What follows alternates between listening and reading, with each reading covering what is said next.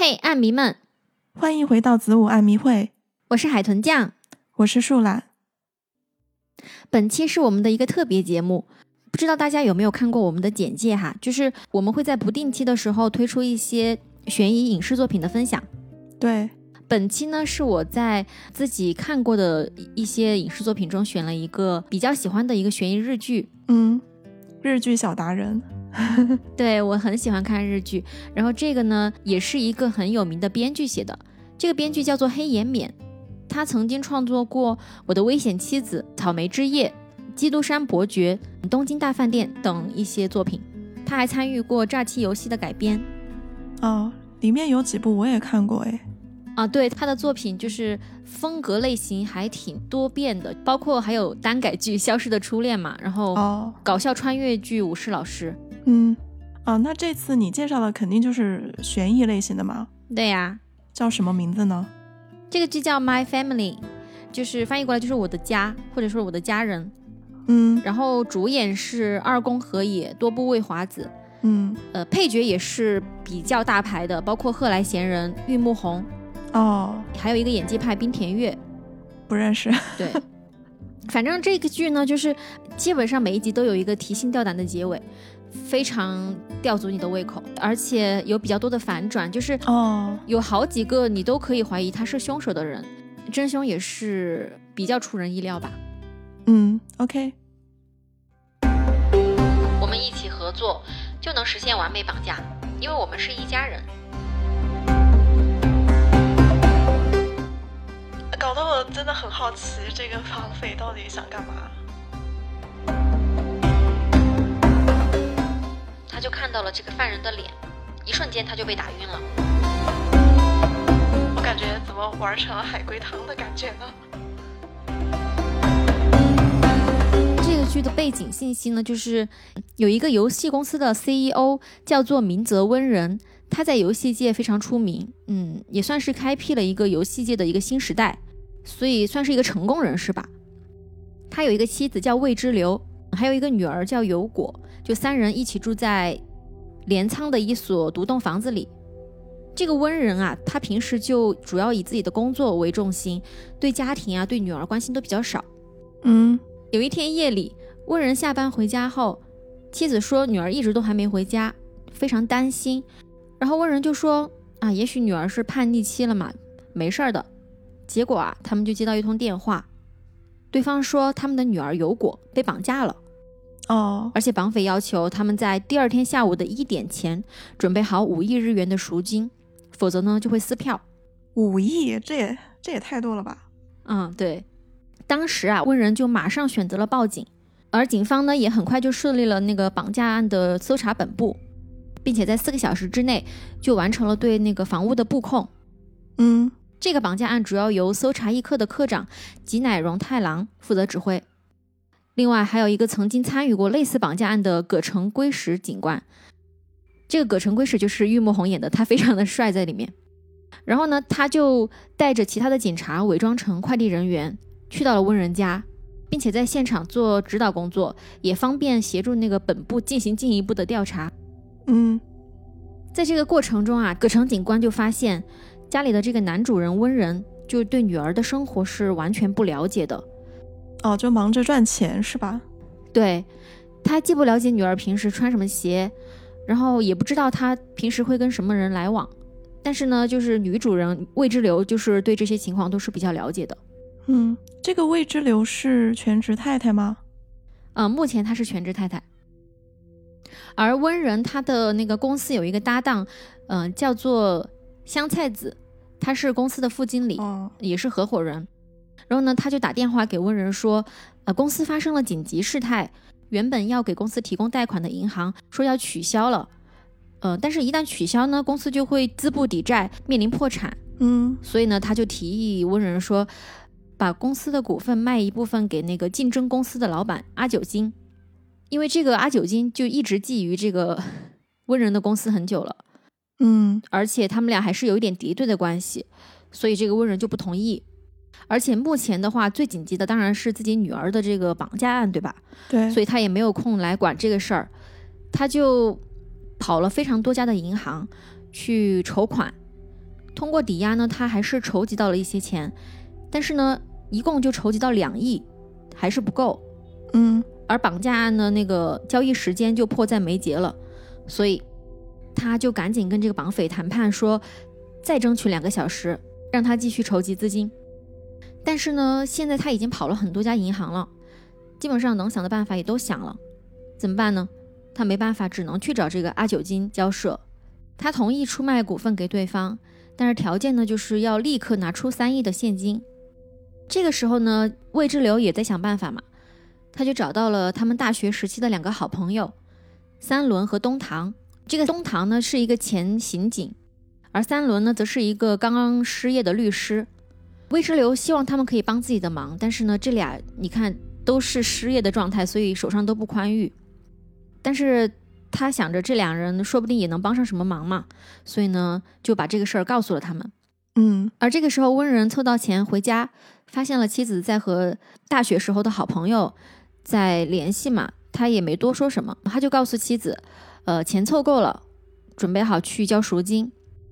哦，你刚才说的东堂和另外一个叫叫什么来着？三轮，啊，东堂和三轮这两个人嗯，是夫妻俩共同的朋友是吧？对他们大学时期的好朋友。哦，OK，嗯，按照约定，夫妻俩呢就拿着钱去绑匪指定的地方交赎金。嗯但是哈，这个绑匪呢好像有点在耍他们，就是让他们一直不停的换地方，而且还要换掉那个装钱的行李箱，扔掉手机之类的，嗯就一连跑了好几个地方，终于赶到了最后一个交易地点。但是这个时候呢，妻子魏之流由于体力跟不上，所以呢是温人独自接到了那个绑匪的电话。这个电话的内容啊也非常让人匪夷所思。他问温人，呃，女儿有果小学一年级的时候去远足的地方在哪里？啊，那这个温人肯定就答不上来嘛，对吧？嗯但是对方说，如果你回答不出的话，就取消交易，直接撕票。哇，这个我感觉这个东西难道是他女儿策划的吗？这么听着还是有可能的，对吧？对，就是女儿很想让爸爸多关心她一点，所以才会问这种问题啊。嗯，对。问人答不上来，然后这个绑匪就一直在倒计时。过程中，警方就通过这个无线电联系到还在路上的魏之流，然后得知了答案，就将他告诉温人。温人好不容易回答上，结果对方说：“你是怎么知道的？你又没有手机？那肯定就是警方介入了，对吧？好吧，那就交易终止。那那那个绑匪他本身就认定了温人是不知道答案的。对，说明他是知道这个温人对女儿的事情是了解甚少的。嗯所以回到家之后呢，夫妻二人就非常非常的生气，他俩就你一句我一句的吵了起来。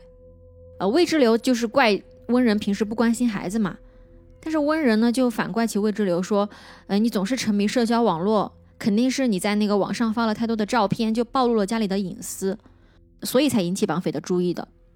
哦，但是呢，警方这边啊也告诉夫妻，他们暂时也没有绑匪的线索。此时，绑匪就打来了电话，他说必须要警方彻底退出才能继续进行交易。嗯，这种时候呢，夫妻俩确实是没什么办法。他觉得这个绑匪在暗处始终都是观察着他们的，所以，如果让警方持续的留在家里的话，可能女儿真的会有危险。所以他们就让警方退出吗？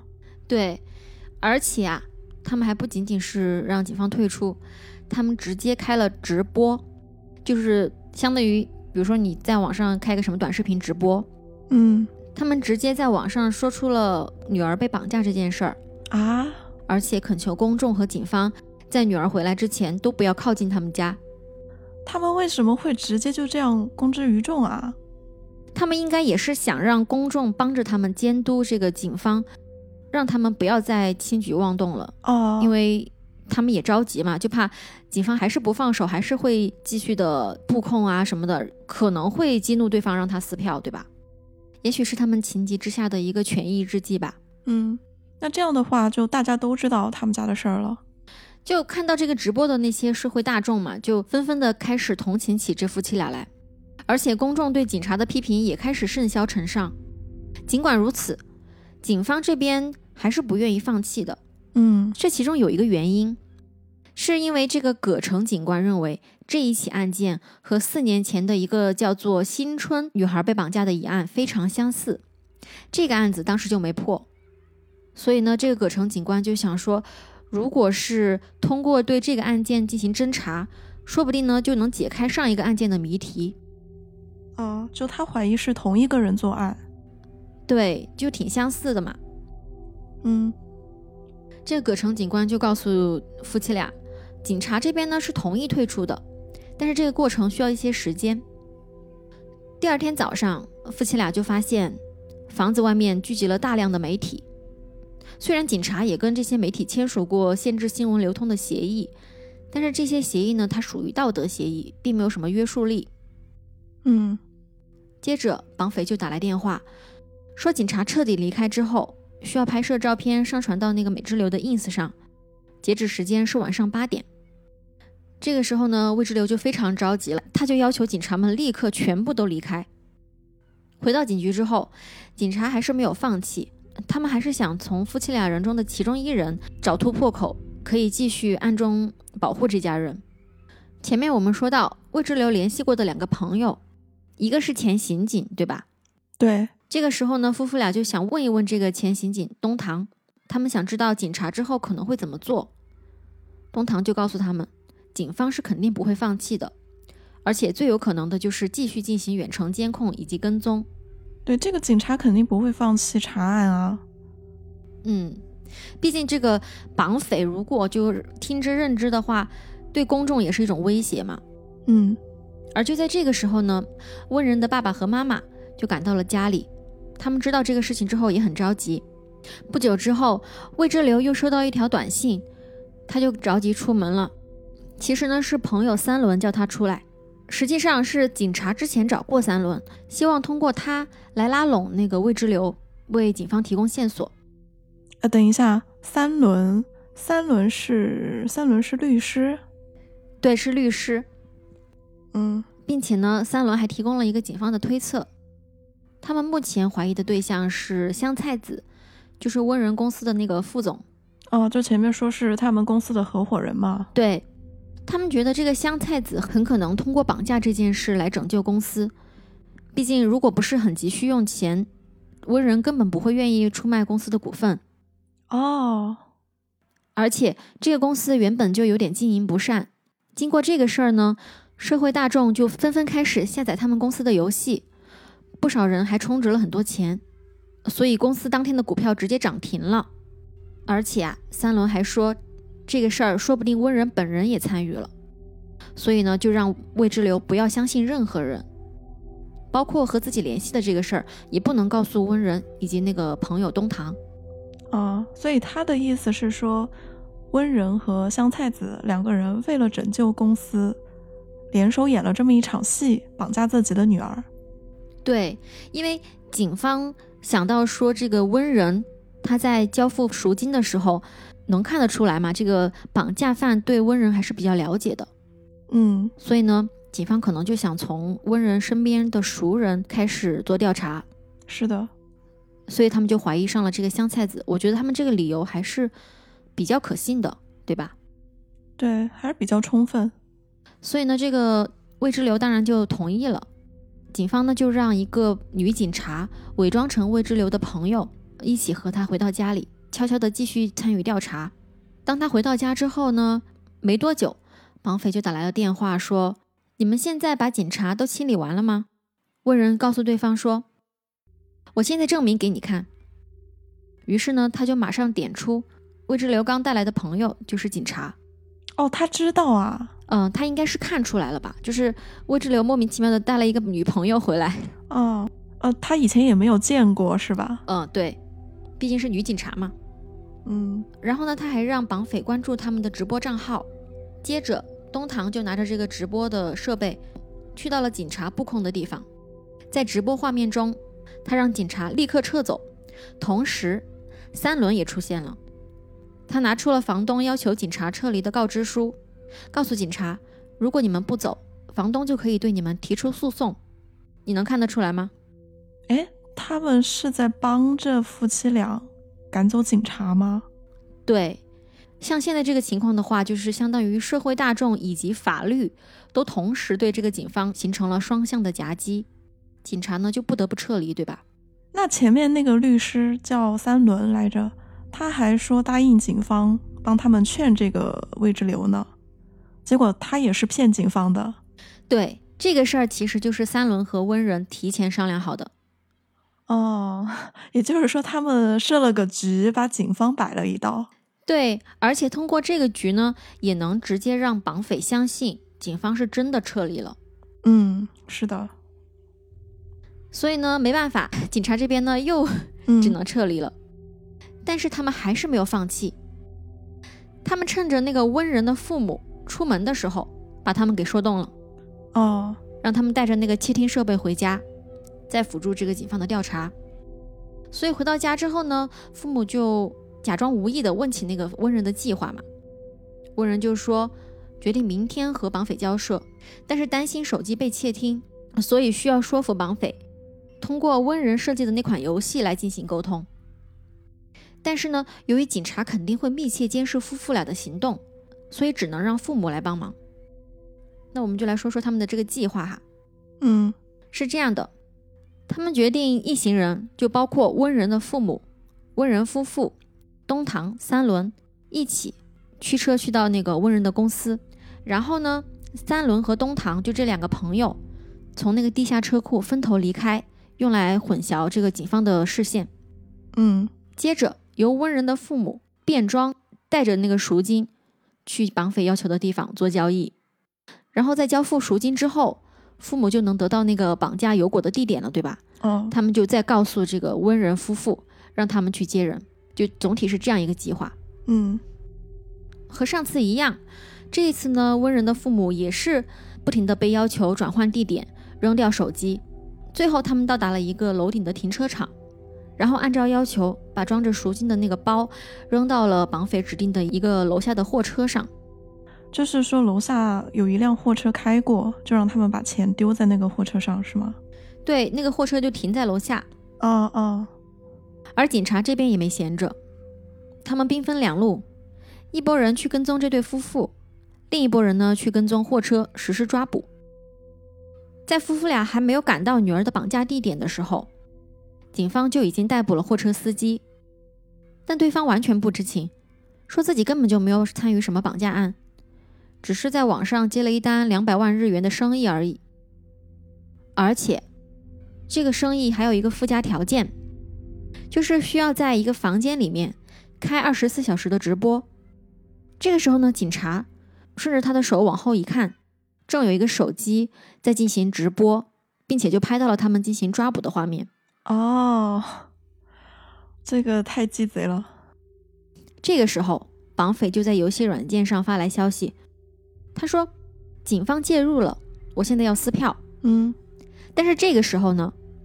温人就正好出现在了油果被监禁的地方，他就在那个房子外面大声的喊，警方没有跟来，自己呢已经把五亿日元放到了附近的神社。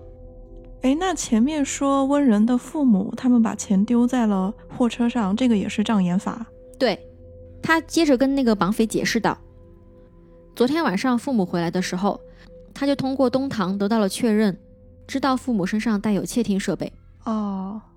因为这个东堂之前就已经在他们家进行了一次监测，就是用那种探测器可以识别到房间内是否有监听设备，所以呢，他们就已经猜到温人的父母已经被警方说服要为他们继续提供线索了，而这个前面说到的那个计划，也就是为了欺骗警察而已。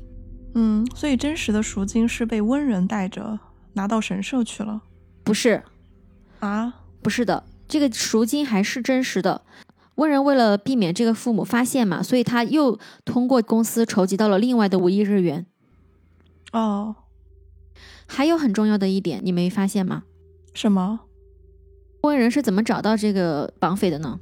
哦，你前面不是说了绑匪会给他们有果的绑架的地点吗？但是我不是说到绑匪说警方介入，所以交易终止吗？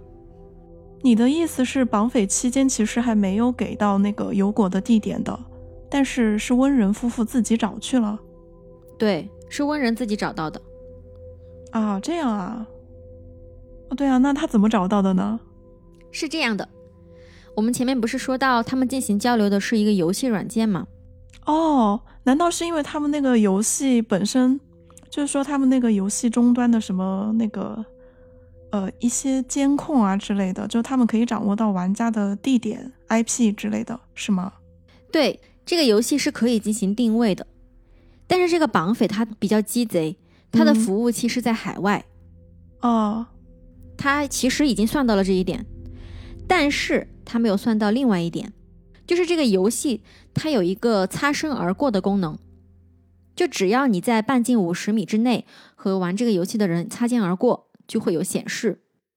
嗯，所以呢，温人公司就只需要调动全公司的人去查这个绑匪和哪些游戏账号擦身而过，就能顺藤摸瓜的找到这个绑匪的位置。啊。那个就像微信，微信摇一摇似的，就摇到附近的人啊，对，有这个意思。所以呢，就是现在这个情况下，温人就找到了女儿，但他只是在房子外面嘛，所以温人就告诉这个绑匪，钱我已经放那儿了，你自己去拿，条件就是不要伤害我的女儿，然后我也不会暴露你的那个真实身份。然后呢，绑匪怎么说？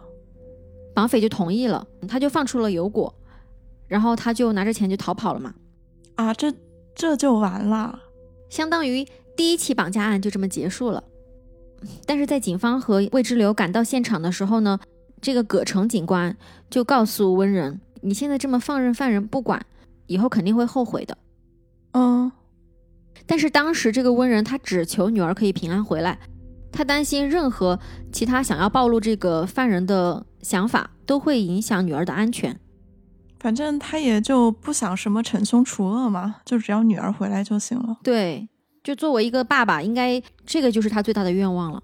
嗯，接下来呢，这个家庭就回归了正常，温仁也开始把更多的精力都放在了妻子和女儿身上。嗯，他甚至还开始学做饭，一家人现在其乐融融的。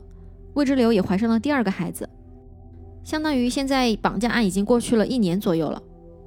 但是无意之间啊，这个温仁发现。三轮出版了一本书，他直接把这个油果营救的过程以及警方的一些行动都详细的写了进去。他非常生气，当时警方是说过，关于这个案件的一些具体的经过最好是不要公开，或者说是告诉太多的人。所以呢，温仁觉得这个感觉被自己的朋友背叛了，他就和三轮关系变得比较疏远。这个三轮就是为了出书赚钱吗？呃，事情不是这样的。哦，他出书还是另有目的？对我马上就会解释。哦，好。有一天晚上，温仁就接到一通电话，没想到又是这个绑匪打来的。他告诉温仁，自己绑架了三轮的女儿优月。不是，他是所有人的女儿都要绑一圈吗？这个绑匪？我当时看的时候是所有人生的都是女儿。OK。然后温仁就赶紧告诉了三轮。他们一起就跑到了那个三轮的前妻家里面。这一次绑匪的要求还是一样的，赎金五亿，而且不准警方介入。哎，但是我发现一个问题，为什么绑匪他不找三轮？他绑的三轮的女儿，他为什么要找温人啊？对，这个也就是他的附加条件，他要求全程只跟温人沟通。嗯，搞得我真的很好奇，这个绑匪到底想干嘛？对。反正呢，现在他们没有办法嘛，只能还是继续筹钱去救女儿。因为通过上一次的案件，三轮知道这个绑匪的要求就是钱，嗯，所以就算报警也没有什么用，而且还可能会威胁到女儿的安全。但是他现在也没有什么钱，他就直接向温人借。温人这边呢，虽然还是同意了，但是他对三轮写那个爆料书的事儿还是有些不满嘛，耿耿于怀的。对。但是后来呀，这个东堂就告诉温人，说其实写爆料书的是他，哦，是东堂写的。对，他写这个书的原因你知道是什么吗？有人指使他吗？不是，我前面有提到那个葛城警官说到，在几年前有一个同样的绑架案，对吧？啊，也有个小女孩被绑了。对，这个小女孩就是东堂的女儿，叫新春。哦，哎，那个绑匪真的是把他们的女儿都绑了一个遍。对呀，这个我也很想吐槽。然后呢，当时这个东堂的女儿新春被绑架的这个事情，就并没有得到侦破，而且新春没有找回来，他的妻子还直接离家出走了。那新春是死是活不知道。对，反正当时就是营救失败了，而且新春也就下落不明了。所以他写这个书的原因，就是想能不能找到这个绑匪，就是哪怕有一点线索也好。嗯，因为他还心存一点侥幸心理，看能不能找到自己的女儿。哦，他就是想把更多的细节披露出来，然后，呃，就是希望有人看到了能提供线索，或者是能够让这个绑匪上钩，是这个意思吗？嗯，对。嗯，OK。第二天早上，嗯、他们几个人呢就继续在三轮家进行会合。按照约定的时间，他们带着五亿日元开车出发去交赎金。但是这一次，绑匪并没有要求他们丢掉手机，也不需要换装钱的箱子，还是让他们不停的四处转移地点。一通操作之后呢，又告诉他们，今天交易停止，时间改成明天下午一点。而这个时候呢，三轮的想法却和大家不一样，嗯，他就怀疑这一切会不会是前妻沙月看过那本爆料书，然后呢和别人合伙策划的。模仿犯吗？对，呃，因为他看上去有点冷静，而且就是女儿当时被绑架了，他还继续在家工作。说他前妻是吗？对，所以三轮就有点怀疑。但是沙月知道自己被怀疑，就非常激动。他说，因为自己是单亲妈妈，然后还要努力赚钱的养女儿，所以就算女儿被绑架了，他也不得不继续工作。啊，对啊，这个女儿是跟着前妻的吧？对，那他绑自己的女儿也没有动机啊？难道他是为了这样找三轮要钱？对，这个三轮他大概也是心情比较着急嘛，所以就开始在那边胡乱的猜测。后来绑匪发来消息说，交赎金的时间提前了，因为这个优越他有哮喘病，呃，然后病发了，所以呢，一行人又继续驱车前往指定的地点。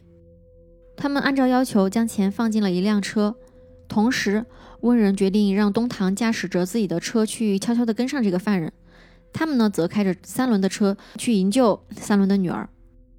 但是他们没想到的是呢，就在这个时候，魏之流也出现了。他开着车直接准备去追这个犯人。哎，等一下，等一下，魏之流本来没有跟他们在一起的吗？没有，就这一切，呃，温人都没有告诉自己的妻子，是妻子悄悄观察到的。哦，那知道第二起绑架的人就是温人、三轮、沙月、东堂，就这四个人是吧？对，哦、o k 魏之流和东堂开着车都在追这个犯人嘛。就在这个时候，红灯亮了，几个车都停了下来。魏之流就决定下车去看那个犯人到底是谁。嗯，东堂马上就下车去阻挡这个未知流。他说：“如果你现在去的话，可能会打草惊蛇，有可能会影响到优越的安全。所以呢，他们没有办法，就只能眼睁睁地看着犯人逃跑了。那他们本身去追的目的是什么呢？应该就是想默默地去跟着，直到把女儿救出来之后，再看犯人是谁吧。但是这个未知流出现呢，可能就影响了这个计划的进行。就他们本身是想跟踪这个犯人，看一下他的他的位置啊之类的。对，然后因为未知流出现了，呃，怎么怎么着？他们中间是怎么不能跟了吗？就是在东堂跟这个未知流说话的时候，呃，绿灯就亮了嘛，所以车子就跑了，他们就没跟上。啊，好的。同时呢，在葛城警官这边，他又开始有了一个新的怀疑对象，他觉得可能是这个温人的竞争对手阿九金是犯人。啊，就是最开始说买下了温人他们公司股份的那个。对，因为葛城警官认为这起绑架案呢，他算是获益最大的，他直接拿到了温人公司的股份，还坐上了 CEO 的宝座。嗯，OK，我问一下，葛城警官他现在不知道第二起绑架案吧？因为没有报警啊。对他们没有报警，他们为了就是能够尽快安全的把优越给赎回来，所以他们没有报警。哦，嗯，所以葛城警官他的这个所有的怀疑呀、分析，也只是针对前面有果的绑架案的。对，嗯，第二起绑架案呢，算是这么平安的解决了。他们救回三轮的女儿了吗？当然救回了呀，就是当时那个钱不是交到那个车里了，他们之后就去接了那个优越嘛。嗯，就过了一段时间之后，温仁又收到了那个绑匪的消息，同时他还收到了一个纸箱，里面装满了钱。绑匪告诉他，这一亿日元呢是给他的分成。啊，他表示之前的合作很愉快。没有，我的大脑在，我的大脑在飞速运转，什么鬼？对，接着他还告诉温仁，他说他绑架了阿九金的女儿石孝，还说让他一个人来参与这个事儿，帮他一起顺利的获得赎金。我的天，结果这个温人就很愤怒啊，他说你是恨我吗？嗯，绑匪回答说，我对你唯有感谢，我们一起合作就能实现完美绑架，因为我们是一家人。一家人？他就说了这么一段比较奇怪的话。难道他是温人的家里面的什么人？嗯，你可以这么怀疑。OK，我刚才本来还想着说，这次犯人又绑谁的女儿？我猜是那个葛城警官的女儿来着。葛城警官可能还没有生孩子吧？啊，好吧，所以这就相当于是已经是第三起绑架案了，对吧？嗯，是的，温仁就赶紧跑到阿九金家去，向他们传达了这个犯人的要求。这一次呢，犯人要求要十亿赎金。胃口越来越大了。对，呃，但事发突然，阿九金只能凑到两亿日元。绑匪告诉他，可以先交两亿，剩下的呢每天再交一亿，这这还能分期付款是吗？还比较贴心是吧？然后他还有一个要求，这个交付全程让温人进行。温仁就心里想说我是倒了什么霉？这最后感觉还要变成了这个凶手的同伙。对，你看你都这么想了，这个阿九金夫妇当然也会怀疑呀、其实这个时候他们对温仁有一些猜测，有一些怀疑，我觉得都能理解，对吧？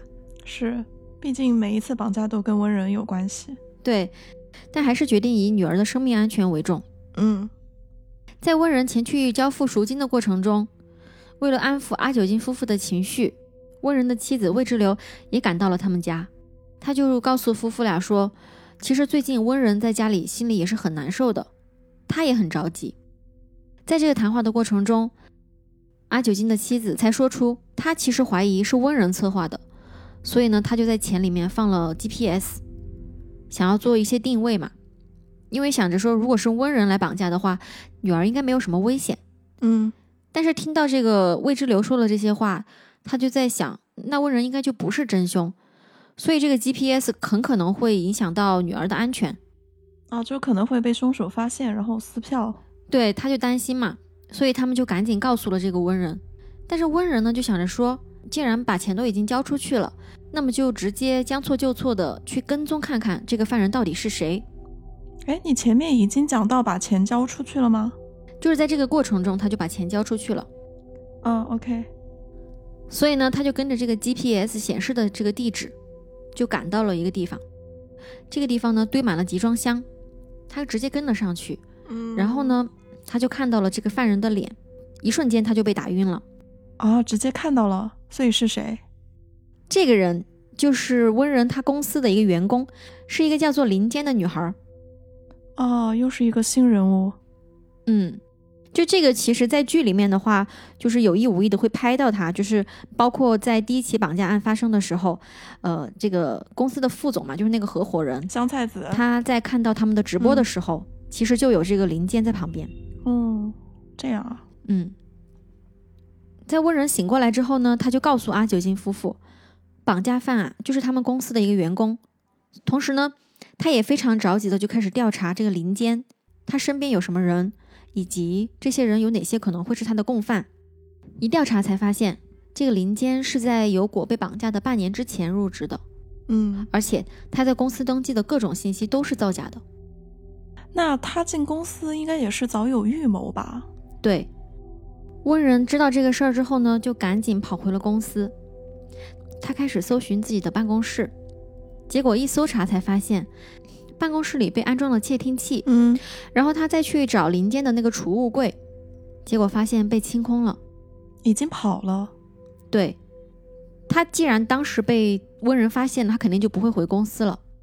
哦，对，也是。温人调查监控一看，发现这个清空储物柜的人居然是合伙人香菜子。他们俩是一伙的呀？表面上看是这样，但是其实不是的。其实事情是这样的，在前面我们说到的第二次绑架案，就是三轮的女儿被绑架的时候，嗯当时三轮找温人借钱，温人就是直接用的公司账户挪走了五亿日元。挪用公款啊。对他也是情急之下没有办法嘛。嗯当时财务就告诉了香菜子，虽然后来啊，这个温人还是把钱给补上了，但是呢，他还是怀疑当时这个温人是不是又和什么绑架案产生了联系，所以他就去查看了公司内部网络，才发现公司里面有人使用一个变声服务，就是柯南吗？变声，就相当于 柯南用的那个哦变声器。对，那这个为什么会说用内部网络查得到啊？他就是只要你是在使用公司内部的网络，登录了什么网站或者使用了什么软件，这个公司内部网络都会有显示，都会有记录的。啊，接着，这个香菜子就继续查看内部网络，他发现当年油果绑架案的那个时间段，同一个 IP 地址也使用了这个服务，嗯而这个 IP 地址的使用者就是林坚。哦，这个是他用变声服务去联系温人是吧？对，哦，这样，因为他每一次打电话都是进行了变声的。嗯但是这个香菜子知道这个事情之后呢，他并不想报警，你知道吧？这他对这个公司呢倾注了很多的心血，他不想因为这个事儿影响了公司的信誉。嗯而且如果说是他报警了，说是公司内部的员工制造了这个绑架案，很可能会被外界怀疑公司自导自演这个绑架案，为了让公司提高业绩。嗯，所以他就想瞒下来嘛。对，所以他在这个事儿发生之后呢，就主动的清空了这个林间的储物柜。那这凶手不得开心疯啊？就还有人帮他善后。嗯，反正不管怎么说，我觉得即使他没有人给他善后，他应该也不会留下什么证据的。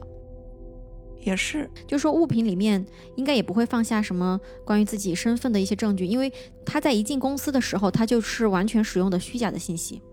嗯那和这个香菜子谈完之后，温人也没有什么收获嘛，所以他就直接回家了。但是呢，他在进入客厅的时候，身上携带的那个窃听器的探测器突然响了，他觉得很奇怪，所以他就立马开始检测，结果发现，在客厅的 WiFi 路由器里面藏有一个窃听器。你听到这儿应该会觉得有点奇怪了吧？对，我觉得奇怪的是，他的这个探测器应该是一直都在家吧？不是啊，我前面不是说了嘛，他就在公司里面进行了一个探测，然后呢，他就把这个探测器带回了家，应该就是顺手的事儿吧。哦，结果不小心发现家里面也有，他肯定是不会猜到家里面也有窃听器的。因为最早油果被绑架的时候，他们家应该就全部都检查过的。对你这儿就说到了一个重点，嗯，你还记得当时检查的那个人是谁吗？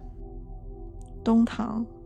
对，他是前刑警嘛，所以当时这个温人就把家里的这个窃听设备的探测这个任务交给了他。哦，对，但其实也有可能说是后来又有人放进去的。对，但是呢，我只是说按照可能性来讲的话，啊、是，呃这个也是有可能的。但是这个温人他突嗯然就想起了，当时在东堂的一个工作室里，他看到过一张照片，那个照片是他和他妻子的那个结婚的时候拍的。然后呢，这个照片上面就有一个日期，他结合起来，嗯，突然联想到在油果绑架案的时候和他联系的那个游戏 ID 就和这个日期有关系。这个是结婚的日子吗？对，并且在东堂结婚的那个亲友的合照里面也发现了林间。哦，所以说东堂有可能是同伙。对，他就赶紧把这个东堂给找来，要找他对质嘛。嗯，那在这个情况下呢，相当于还是有一些证据了，东堂就不得不承认自己的确就是绑架犯。那么爽快，等一下，那么爽快就承认了，我还没有反应过来。对，他就承认是自己绑架了有果和优越，但是呢，他说他自己并没有绑架时效，就是那个第三起案件，那个阿九金的女儿。对，温仁就一直压着怒火嘛，听东堂说他做这个事儿的理由以及一切事情的原委。前面不是说东堂他自己的女儿？叫新春是吧？对，呃，以前就被绑架了吗？他后来难道说是想自己模仿那个凶手作案，想把那个凶手给引出来吗？而且他中间还写了一本爆料的书。对，的确是这样的。这个东堂他其实因为当年女儿这个绑架案，他非常的苦恼，因为你想啊，妻子也离家出走了。而且案件也不了了之了，嗯，就拖下去的话，只能成为一个悬案，对吧？嗯，所以东堂他就只能出此下策，做一个模仿案，嗯，这样的话可能会引出真凶，或者说是可以让这个警察再次关注这个案件，说不定呢就能顺藤摸瓜的找到女儿新春的下落。哦，对的，那林坚就是他找的一个同伙吗？这个林坚就是他妻子的妹妹。哦，所以他就直接把自己的这个苦衷告诉了林坚，对方呢应该也是比较同情他这个遭遇，就答应帮他实施这个计划。哎，话说我想问，这个林坚，就他也联系不到他姐姐吗？嗯，就是，就是我感觉东堂怎么说呢？就干这种事儿的话，按理说应该跟自己的老婆讲啊。当时在这个案发的时候呢。他妻子也是被警方一一轮又一轮的问话嘛，就是警察也是想要知道这个女儿到底发生了什么，以及可能会有怎样的线索。但是呢，就是问来问去的，这个妻子呢就被问烦了，而且警方还对他的妻子有一些怀疑，哦，所以他就一气之下离家出走了，也是被整崩溃了嘛，就是，嗯，哦，所以就后来他们意思就是说都联系不上，是吧？嗯，对，嗯。结果，这个油果案结束之后，东堂也出了这本爆料书嘛。当年的这个犯人果然就联系上了东堂，哦，还真的给引出来了。对，而且他还指使东堂，让他去绑架三轮的女儿优越，并且要求他用两次绑架的十亿日元来换回他自己的女儿新春。他，呃，等一下，他女儿已经被绑架了，当时已经被绑架了三年还是四年？四年了。还活着，这个犯人他是这个意思啊。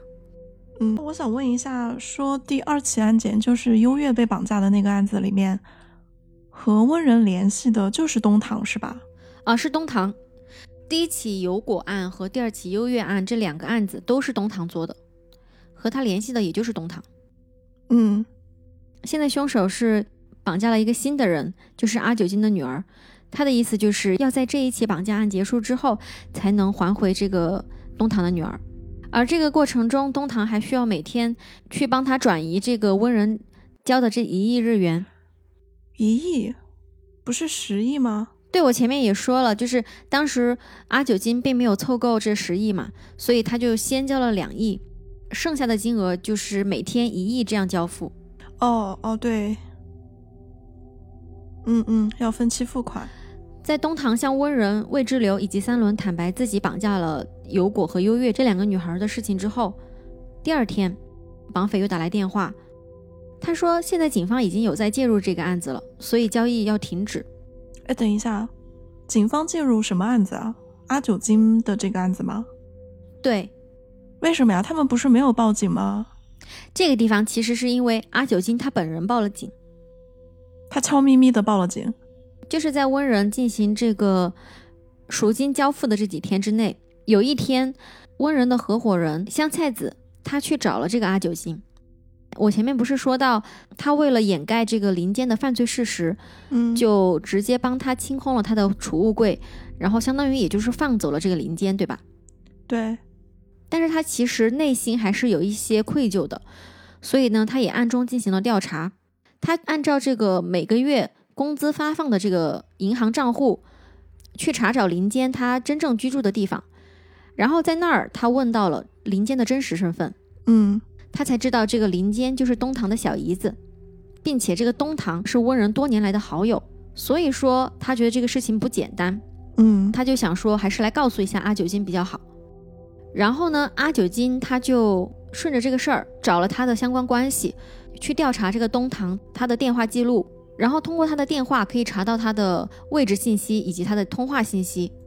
嗯他就发现这个东堂经常和温人联系，并且他实时的地址就在温人的家里。所以呢，这个阿九金就慌了嘛，他觉得就是这伙人联合起来策划了这起绑架案，他就立马报了警。嗯那东堂就慌了嘛，他说：“那既然阿九金女儿的这个交易暂停了，他自己和这个绑匪的交易是不是可以继续进行呢呃，就是说十亿日元换回新春的那个交易是吧？？”对，那这个真凶肯定不会干呀。这个真凶是这样回答的：“他说，现在你可以选择新春和时效二选一。就选自己的女儿还是选阿九金的女儿呗？对，就当着这么多人的面，然后他就必须要做出这个让他非常心碎的选择那他肯定选了自己的女儿，是吗？啊！其实没有，啊？他怎么说的？他是这样的，他当时其实没有办法确认自己的女儿还活着。你想，都这么多年过去了，他肯定心里或多或少会有一点儿不好的预感。对。他现在能确定的就是时效应该还活着，嗯所以呢，他就想说，自然是要选那个活着的人嘛，对吧？哦，当然，这个选择对他来说肯定是非常痛苦的。对，但是他能做出这个选择啊，他这个人还是很善良的。我觉得，嗯，我觉得可能因为他是刑警，就是面对这种事情还会比较理性的去分析，就会分析说他女儿的存活的概率没有那么大。对，就是一方面是有这样的理性，另外一方面又有那种父亲的感性在，就抱有一丝侥幸的心理。但是其实理智告诉他，这个时效活着的概率肯定是比他女儿高的。嗯，所以他选了时效，然后凶手真的把时效还回来了吗？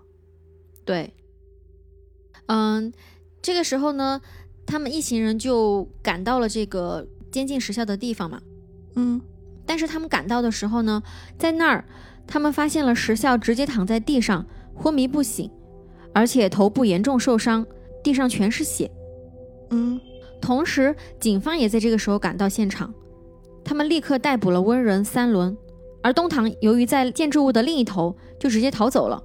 嗯另外，另一波警方还直接去温人家搜查，他们找到了那个赎金的一部分，就那一亿日元嘛，所以呢，他们也把这个钱给没收了。这个事情发生之后，算是一个比较大的新闻，对吧？对，阿九金现在已经是确信是温人这一伙人策划了对自己女儿的绑架，所以他宣布要从温人的公司撤资。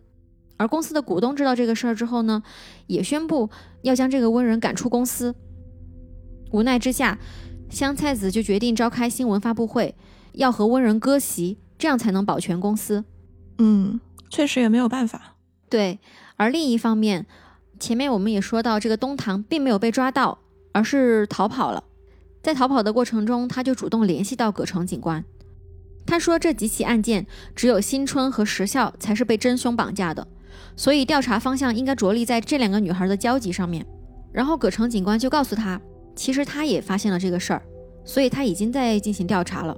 嗯事实上，新春和时效他俩是就读同一所小学的。哦，现在才给出这种信息吗？没有，我就是感慨一下。葛城警官就努力的在调查五年之前到底他们发生了什么，对，但是现在新春是找不到了，所以只能从这个时效身上入手。葛城警官了解到，时效他所拥有的一些电子设备，包括电脑、手机都找不到了，但是他还剩下唯一一台平板电脑。这个平板电脑啊，他在之前借给了油果。时效和油果还认识，他们都是一个学校的吗？对他们是一个学校的，而且他们关系还不错。那那个就是叫什么三轮的女儿优越呢？他倒是没有什么联系吧。哦，所以这个突破口就在这个平板电脑上。葛城警官就打电话给温仁，让他在家里找一找。但这个时候温仁不在家，所以呢，他就让在家的妻子魏之流去找。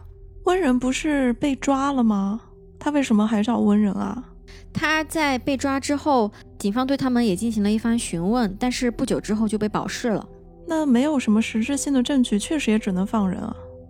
温仁就赶紧让魏之流去家里找一找时效的平板到底在哪里，并且让他找出来之后就赶紧送到警局去。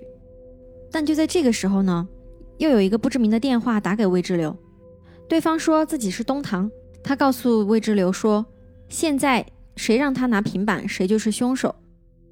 而警方正好也就派了一个小警察去他家拿那个平板。啊，那按照这个说法的话，让他找平板的不是葛城警官吗？难道葛城警官是凶手吗？这个不知名的电话的意思就是说，让他不要随便的把这个平板交给去他家拿的人。不是现在有一个小警察在他们家门口敲门吗？所以这个人呢，就是要告诉魏之流，不要随便的把平板给他，让他拿着这个平板从后门逃出来。但这个电话也很可疑啊。那未知流他选择是怎么做呢？她看到有人敲门，啊，然后丈夫又告诉她这个平板很重要，所以她就把这个平板拿着从后门逃出来。接下来呢，她就被绑架了。未知流被绑架了。对，啊，所以说这个平板很重要，对于凶手来讲就不能落在其他人手里。是的，这个平板里面就藏着一个会揭发他身份的秘密。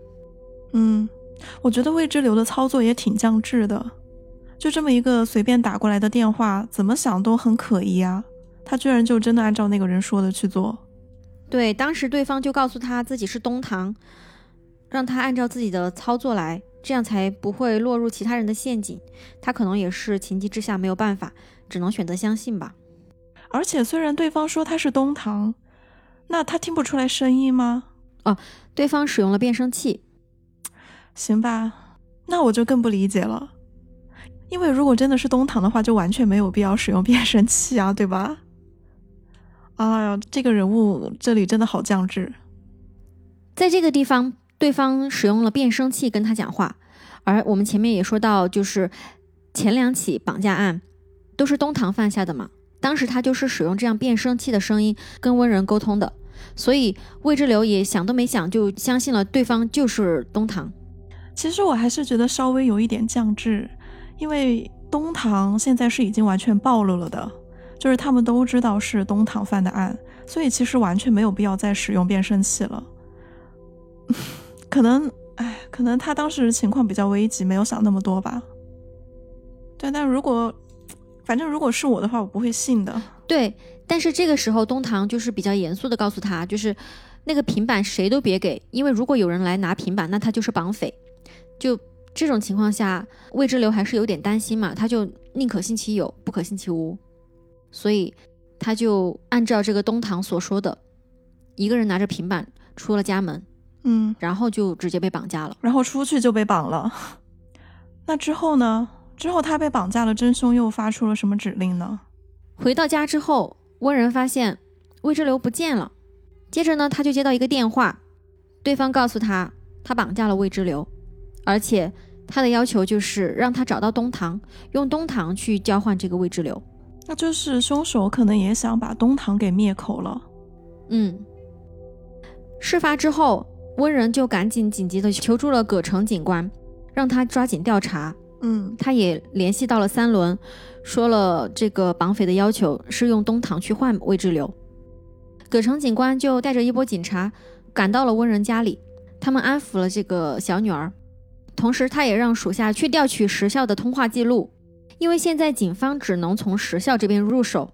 时效和五年前被绑架的新春是很好的朋友，但是时效现在昏迷不醒，然后他的所有的通讯设备也都被偷走了，所以呢，警方就需要从他的通话记录来找突破口。第二天，温仁和三轮与正在潜逃的东堂见了面。东堂听说这个绑匪想要用自己来交换未知流，他就知道对方肯定是想将一切的罪责都栽赃到自己身上，嗯，对，然后再灭口了之嘛。警察这边呢，也拿到了时效的通话记录。然后呢，找到什么了？葛城警官看到这个通话记录就皱了下眉头，但是也没有多说什么。另一方面，温仁、东堂以及三轮，他们三人就按照绑匪的要求进入了一个山里。绑匪告诉他们，把东堂的手脚给绑起来，然后再用一个口袋套在他的头上，再用电击棒把他电晕。虽然他俩有点心软，但是东堂还是鼓励他们说自己毕竟犯下了两起绑架案，让他们勇敢的照做，并且绑匪说，把东堂身上所有的通讯设备都带走，如果一旦被发现他身上装有 GPS，他就会立刻撕票。而且他很鸡贼的是，在这个过程中。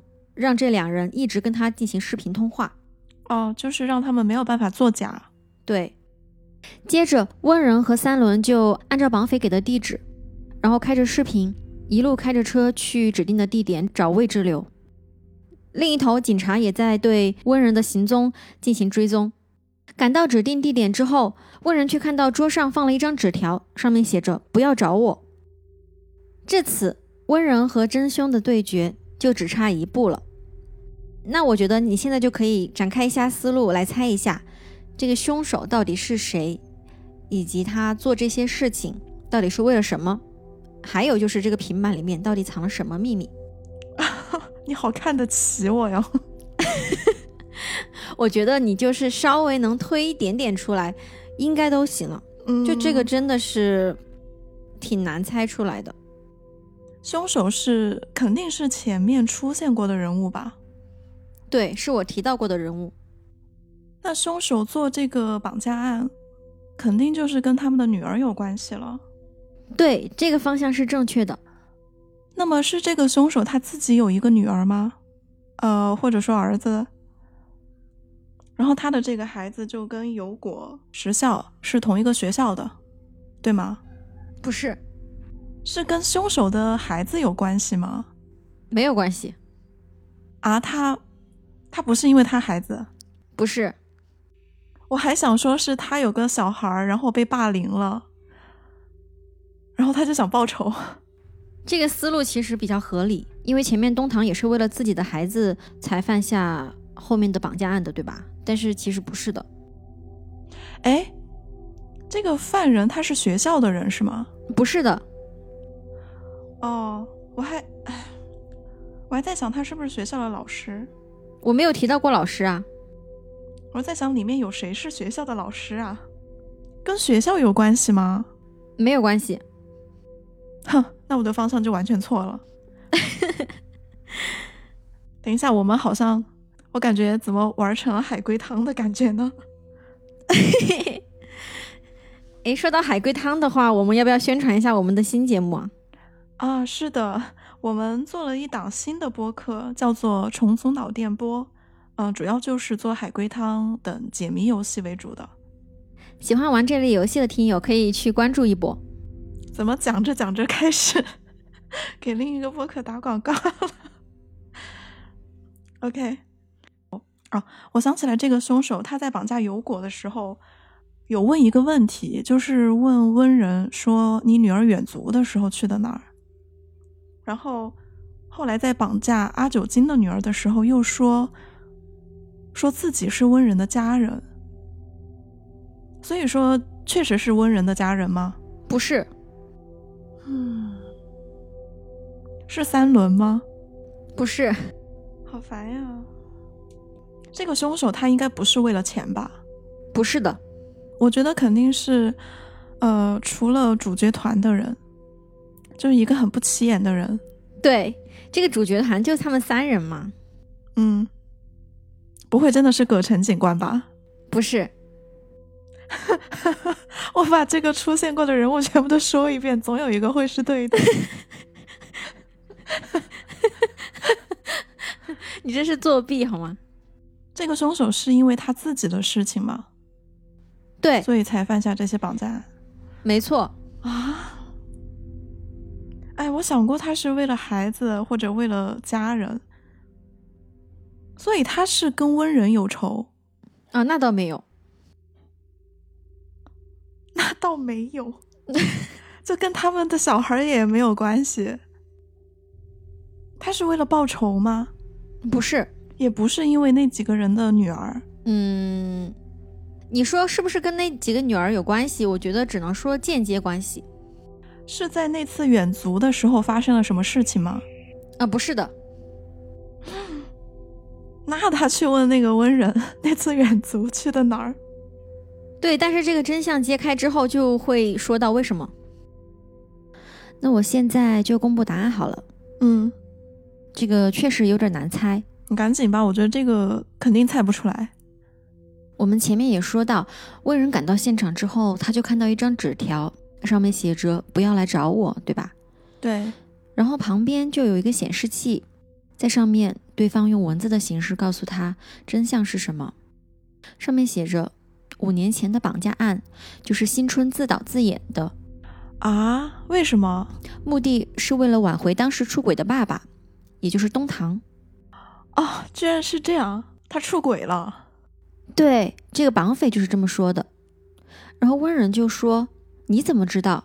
你到底是谁？”然后对方就回答道：“我就是东堂的妻子，东堂亚西，就是他离家出走的那个妻子。”对，嗯。他接着解释道：“当时新春拍到了东堂的出轨证据。”就和朋友石孝一起商量策划了绑架案。嗯，但是啊，在交赎金的过程中，东堂并没有回答出自己的问题。也就是说，在一年级的时候去远足，到底去了什么地方？事后女儿就十分伤心，她打电话给了妈妈，说出了绑架案就是自己策划的这个真相。然后亚西就觉得心灰意冷，选择抛下丈夫，带着女儿离开了家。但是后来呢，东堂就一直纠缠不休。之后还策划了有果的绑架案，这让亚希非常吃惊。他后来就联系到东堂，结果东堂说：“这样我们就能拿到很多钱，一家人和和美美的过日子了。”哎，等一下，东堂他是知道女儿是跟着妻子走了的，是吧？对，但是他还是没有理会。他明明知道，但是他还是绑架了油果，就是因为他想要钱。哦，还有包括绑架那个。优越都是他想要钱是吗？按这个说法来说，的确是这样的。所以东堂是骗了所有人，他也骗了林间，就是他妻子的妹妹嘛，就跟林间说啊，是我女儿被绑架了，然后老婆也离家出走了，我特别惨。然后为了要为了要揪出那个所谓的绑架犯，所以我要策划模仿的案子，然后然后林健就被他骗了。对，按照这个说法，的确是这样的。后来他看到自己的妹妹和温人都被逮捕了，嗯，所以觉得自己不能坐视不管了，就策划了这起时效的绑架案。嗯，但那东堂的妻子，他最后为什么要绑架魏之流呢？对方说，这个原因就是东堂的出轨对象就是魏之流。啊，这好乱呀！因为他破坏了自己的家庭，嗯，所以需要惩罚他。他就在这个地方监禁了魏之流，告诉他温人一会儿就来，然后看他自己怎么做。然后呢？所以温人在现场不是看到了那张纸条吗？不要来找我。对，那个是魏之流写的吗？嗯，那么按照犯人所说，这就是魏之流所采取的行动呗，留下了这张纸条。不是，我没有理解为什么最后魏之流他会说不要来找我，意思是说这个犯人他只是把魏之流绑到这儿了，然后把所有的真相跟魏之流说了一遍，嗯，然后呢就说，哎，你接下来自己看着办，我也不动你，然后魏之流就自己留了张纸条说不要找我就走了，她老公来了 就看到这张纸条，她的说法呢就是魏之流怀孕了。所以她也不想对魏之流做什么做什么伤害她的事情。嗯，不是，这儿肯定有问题，这肯定还不是真相，因为这里完全没有逻辑。就魏之流为什么又跑了？按照这个逻辑呢，就是说现在温人已经知道了真相，而魏之流呢，他担心真相暴露之后，他可能就没有脸见温人了，所以呢，他可能就会逃跑。这个就是他的逻辑。嗯，行吧。紧接着，镜头一转，哎，这边在一个空荡荡的房间里面，魏之流和东堂都被绑着躺在地上，然后有一个人转过头来，这个人就是我们最开始提到过的那个搜查科科长吉乃荣太郎。呃，请问这是哪位？这个人其实算是贯穿在整个剧情里面，包括从第一个绑架案开始，他就一直都有在画面中出现，但是呢，其实都比较不起眼嘛。当然了，他就是警方那边负责整个安排、调度、统筹、布控的一个角色。哦，就你最开始说了一个葛城警官，还有一个就是他。对，我在最开始的时候就提到过他，他是搜查科科长。我就知道是这种不起眼的边边角角的人物。对，每一次你都能有意无意的看到他，就是不管是在警察局，还是说去呃谁谁谁家进行搜查、进行询问，他的出现频率其实不算太低。对，但都是背景板是吧？对，但是呢，他都是作为警察在工作嘛。嗯，那他就是真凶喽。对，所以他在这个时候就已经决定处理掉魏之流和东堂了。嗯。因为他已经亲眼看到温人在视频的对面去看到了那张纸条，而这呢就说明温人已经到达了他安排的那个地点。这个地点啊，远在城市的另一端，嗯，就知得非常远。对，所以呢，他就相信温人在这个时候肯定不会对自己造成什么威胁了。但是令他万万没有想到的是，就在他准备下手的那一刻，温人居然打开了门。同时，警方也赶到了现场，将他当场抓获。哎，他们怎么做到的？这一切都要归功于葛城警官。前面我们说到，他当时让下属去调取时效当时的通话记录，对吧？哦。而他拿到这个通话记录之后，不是还皱了一下眉毛吗？嗯，其实是当时他就立马核对了一下自己手机里的通讯录，他就发现了吉奶的号码。哦。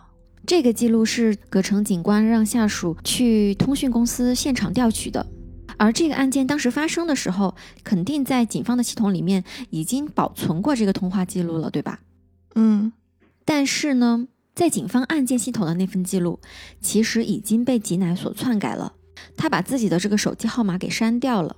嗯，所以警方就是不知道，没有掌握到这一条信息。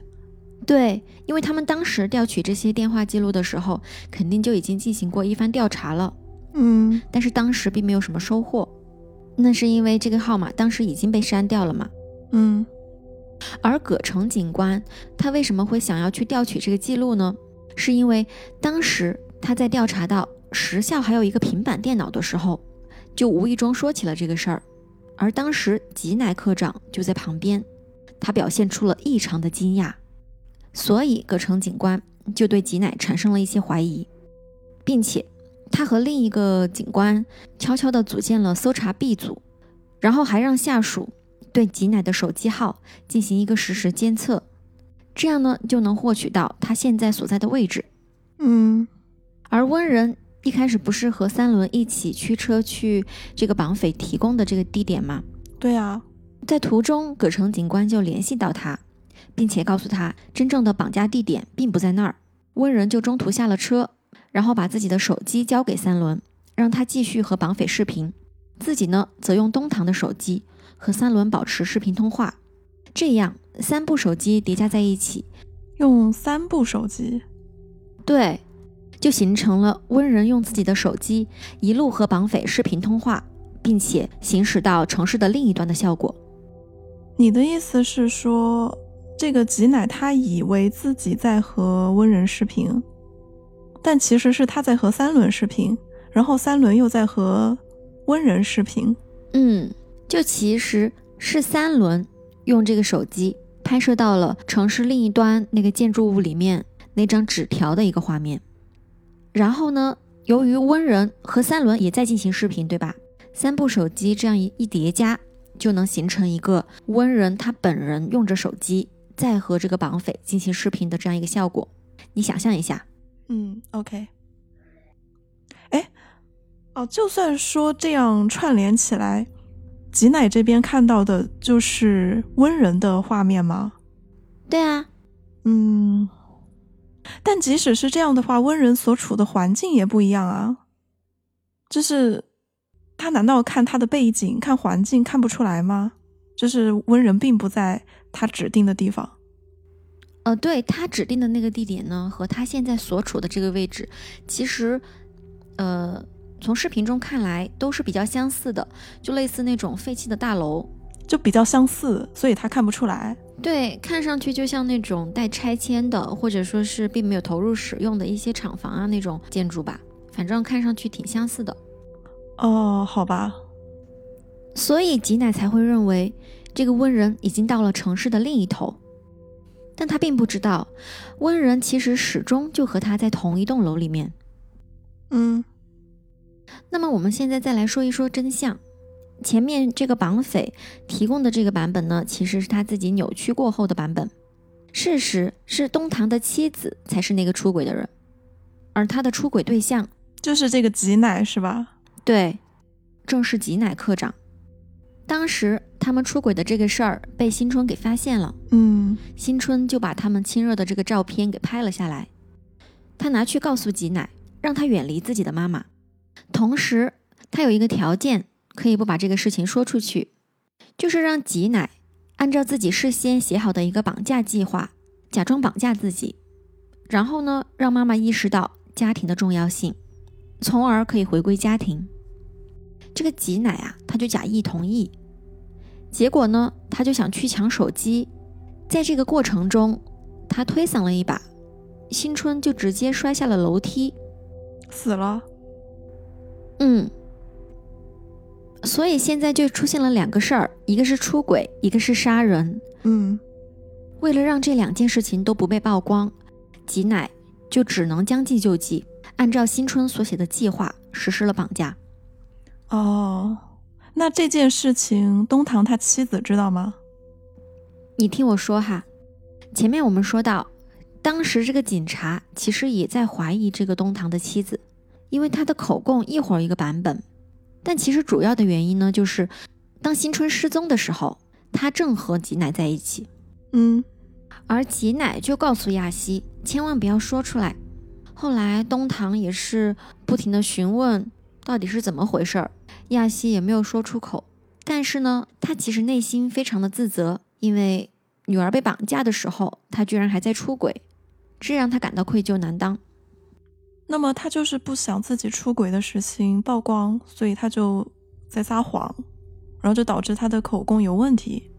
对呀，就是你想嘛，女儿在被绑架的时候，他还正在出轨，所以呢，他就非常自责。在他离家出走之前，他还联系过吉乃。嗯，他说他要去新春那儿了。这个呢，就让吉乃推测亚西应该是想要自杀，而这样呢，其实反而让他更放心了。嗯，那可能这个亚西他是不是已经有一点猜到了，就是关于新春的遭遇，所以他才会说他要去新春那儿。他反正内心肯定是非常痛苦的。所以，关于这个亚西，他到底知不知道？剧里是没有明确说的，是吧？呃，他是不知道的。这个绑架案的真相，这都是吉乃一手策划的。他只是对于他当时正在出轨这件事儿感到很自责，所以后来他才选择离家出走的。那这个亚西他最后去了哪儿？剧里面实际上是没有给明确答案的，是吧？对，嗯。至此呢，这个案件也就终于顺利侦破了。那么这个剧情也就讲完了，不知道大家有没有猜出真凶是谁呢？这个鬼能猜得出来啊？在你的描述里面，这个吉乃他就在最开始的时候你讲了一下，就他跟葛城警官一起去侦办有果失踪的案子嘛，然后你后面再没有提过这个人，就是如果看剧的话，其实也能看到他。但是呢，我当时看的时候真的是完全没有想到会是这个人。那吉乃他为什么要绑架石孝呢？哦，你刚才说那个平板里面有什么重要的东西？其实石孝和新春小学的时候关系就很好，然后当时新春就把自己妈妈这个出轨的事儿告诉了石孝，嗯，哦，他是不是新春还把这个照片发给了石孝，所以石效的那个平板电脑里面会有这个备份。哦，我就是想问这个。但其实石效一开始并不认识这个人嘛，就有一次这个警察葛城警官和这个吉乃一起去他家，就是找那个阿九金问话嘛。吉乃就在楼梯上无意间看到了这个人，他马上就非常震惊，嗯，原来这个人就是和新春妈妈出轨的那个对象。后来有一次，他就拿着这个照片去找了这个吉乃，就想问他新春到底去哪里了，他有没有线索。然后吉乃才知道，原来这个照片还有一个人拿着，所以他才想要去绑架石孝。但最后他没有杀石孝，就其实他应该也是并不想杀人，他只是想要抢那个证据，是这个意思吗？嗯，就在他看来的话，只要是把这个证据拿到销毁之后，这个石孝再怎么说也翻不起什么浪了，对吧？但问题是，他绑架时效的时候也没有拿到那个平板啊。他并不知道时效除了电脑和手机以外，还有一个平板电脑。就他当时绑架这个时效的时候，正好他的平板电脑就借给了油果，所以这个算他的一个失策。哦，这样啊。啊，但是这个犯人，嗯，我有一点疑惑，他没有杀石孝，但是他最后却想杀掉东堂和魏之流。东堂和魏之流还并不知道真相，石孝倒是知道的。你不觉得很奇怪吗？他本来就是准备把一切的罪责都嫁祸给东堂的，所以在他看来的话，如果他自己想要脱身，就必须要把东堂给灭口。对，但问题是石孝知道这个事情，知道他就是当年新春的妈妈的出轨对象。那这个小孩以后要是出去说怎么办？哦，虽然说如果那个照片被销毁了，确实就没有那个呃物证了啊，但是时效也算是一个人证啊。那这样的话，他不灭时效的口，反而最后要杀东堂和魏之流，我觉得好奇怪啊。对时效来说，他并没有看到绑架他的是谁呀、对，但但是时效知道这个人就是，呃，新春的妈妈的出轨对象，可能跟新春的失踪是有关系的。他还放任这个石孝活着。吉乃为什么没有杀掉石孝呢？其实原因是这样的：当时他看到这个石孝从楼顶给摔了下来，哦，就当时石孝是自己想想逃跑是吗？结果就摔下去了。嗯，但是呢还活着嘛。啊，然后他也没有上去补刀。然后就在这个时候，东堂就在跟他进行谈判，就说虽然说现在警察已经介入了，石孝这个交易要终止，但是我们之间的交易可不可以继续进行呢？就是说用十亿来换新春这个交易。吉乃就问他，那现在要不然这样，新春和石孝二选一，你选哪一个？东堂就马上问道：“石孝现在还活着吗？”吉乃说是。然后他又问道：“新春现在还活着吗？”吉乃犹豫了一下，也说是。那东堂过了一会儿，回复是：“我选择时效。”这个回复让吉乃就非常的惊讶，她肯定万万没有想到东堂会选择时效而不选自己的女儿，所以这个大概也让他动了一些恻隐之心吧，所以他就没有杀掉石孝。就动了恻隐之心。嗯，行吧。但是前面有一点我没说哈，就当时东堂在看到这个犯人的第一眼，按理说这个人他是认识的，但他其他什么也没说，第一句话就是“新春在哪里？新春在哪里？”就可以看得出来哈，他对女儿的感情真的非常的深。所以说，基本上看过这个剧，很多人都会觉得东堂是全剧最惨。全剧最惨的就是东堂和他女儿了。新春就遇到个那么不负责任的妈妈出轨，然后，呃，结果还被妈妈的出轨对象给杀了，啊，然后这个妈妈呢，然后过后还什么都不管，就这样跑了。东堂就为了女儿的死在这儿东奔西走的，哇！而且最后还差点被吉乃给灭口，被嫁祸成凶手。对啊，还被反踩一脚，说是他出轨。对，还要泼他脏水。嗯，东堂妇女是全剧最惨。呃，对，有一说一哈，这个东堂这个演员真的演得很好。啊，是谁？他叫做冰田月，不认识，也算是日剧界的一个黄金配角吧。而且他还因为这个角色获得了当季日剧学院赏的最佳男配角。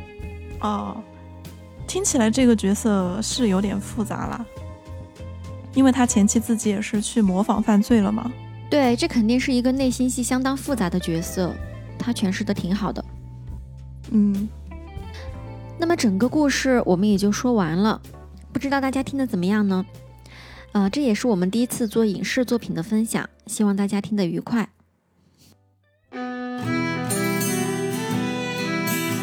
那本期节目就到此为止啦，喜欢的话就请评论、点赞、收藏。嗯，本期呢这个影视分享也是我们的一个特别节目，下期我们还是会常规的更真实罪案。喜欢我们的节目就点一个订阅吧，那我们下期再见喽，拜拜，拜拜。